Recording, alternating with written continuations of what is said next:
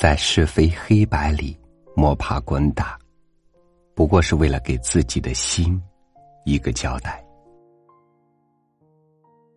《时间简史》里说，人活着最终追求的只是快乐。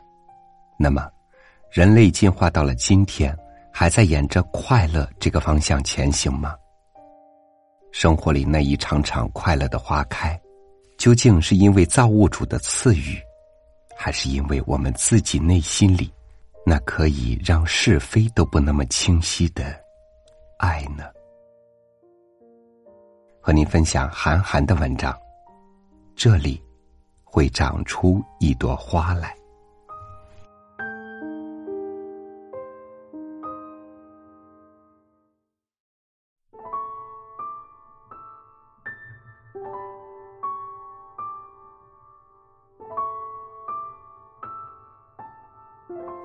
小野在很小的时候，从他奶奶这里学会了一套评判标准，那就是害虫和益虫。有天我正吃饭，他突然从旁边飞身而出，口中大喊一句：“害虫，打死！”然后一只飞蛾就被他拍死了。我大吃一惊，说：“我去，小野，这是不对的。”这句话的结果，又是小野又学会了一句：“我去。”他说：“我去，是奶奶说的。”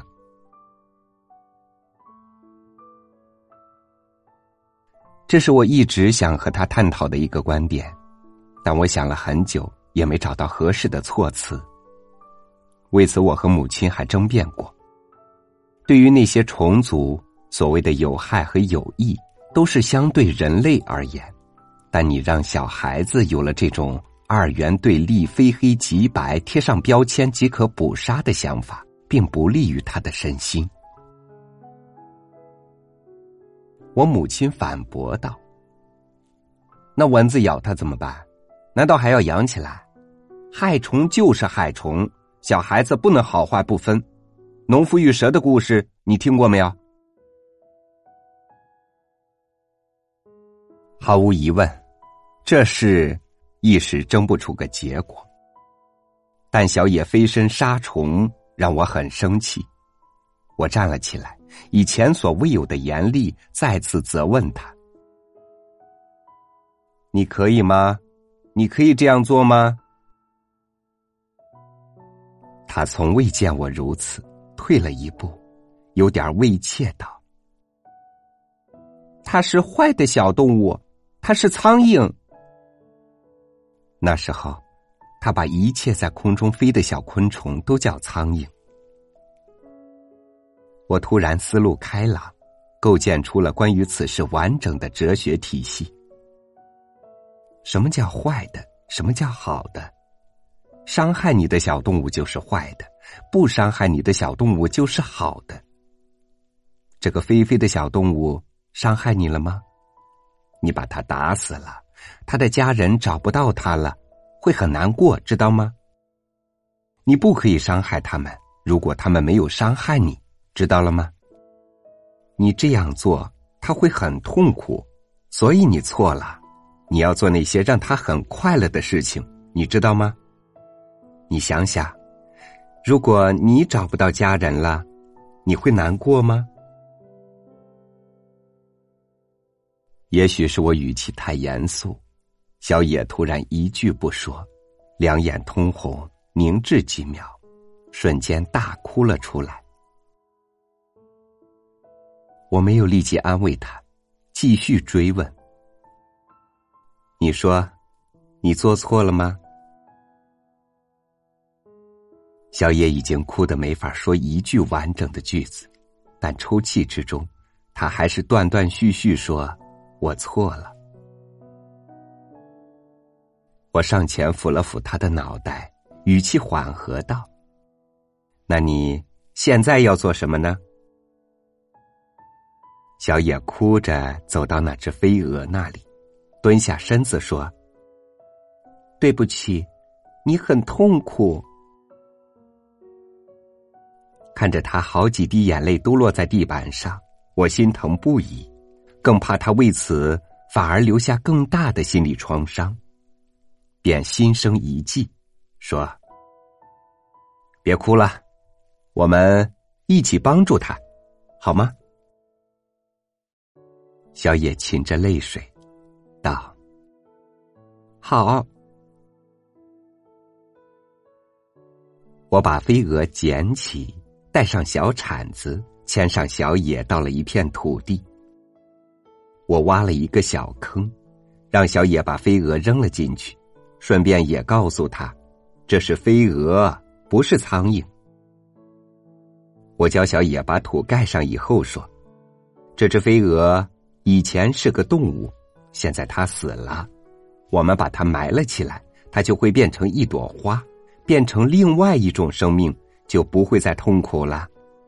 小野，你快去拿你的水壶来，我们要浇水了。小野飞奔入屋，我瞬间起身，跑到十几米外摘了一朵花，折返回去，把花插在刚才埋飞蛾的地方。完成这个动作，小野正好提着水壶从屋里出来。他走到那朵花前，惊诧的说不出话。我说：“你看，就在刚才，它变成了一朵花长了出来，说明他已经原谅你了。”小野破涕为笑，依偎到我怀里，说：“他这么快就有了花。”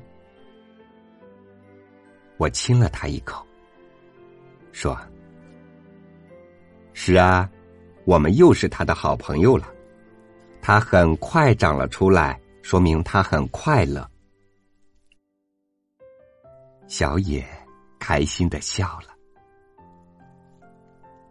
我说：“别难过了，小野，那只飞蛾变成了花，现在就像我们一样快乐。”夕阳洒下。我抱起他，走向远方。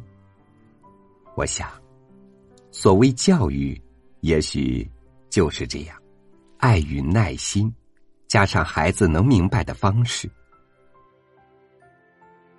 这世界不是那么好，也不是那么坏，但这世界上的很多东西，不能只用好或者坏来形容。初秋。已经开始吹起凉风，但此情此景，能温暖一切。他轻轻贴到我的耳边，说：“嗯，爸爸，那我们再去打一个飞蛾吧。”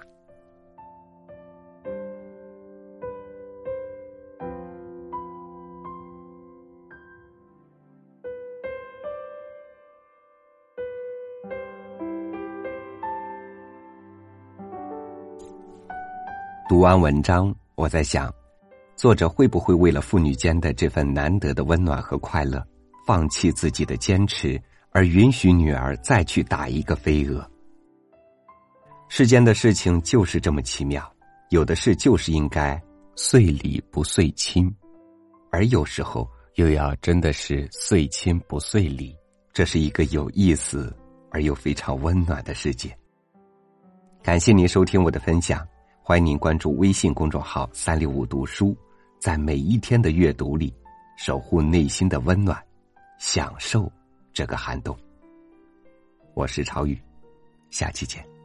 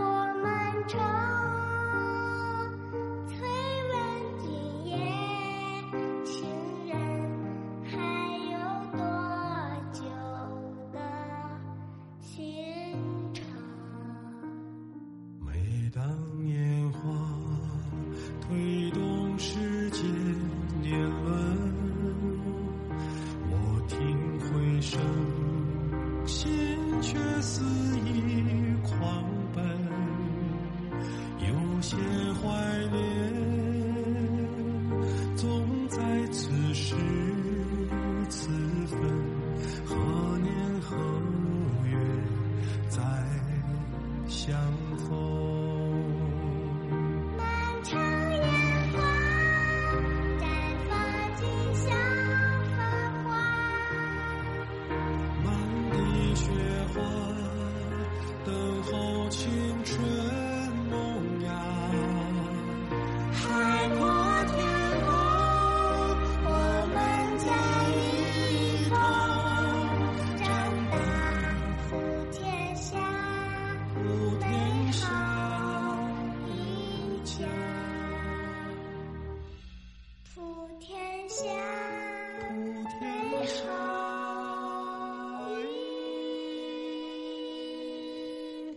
这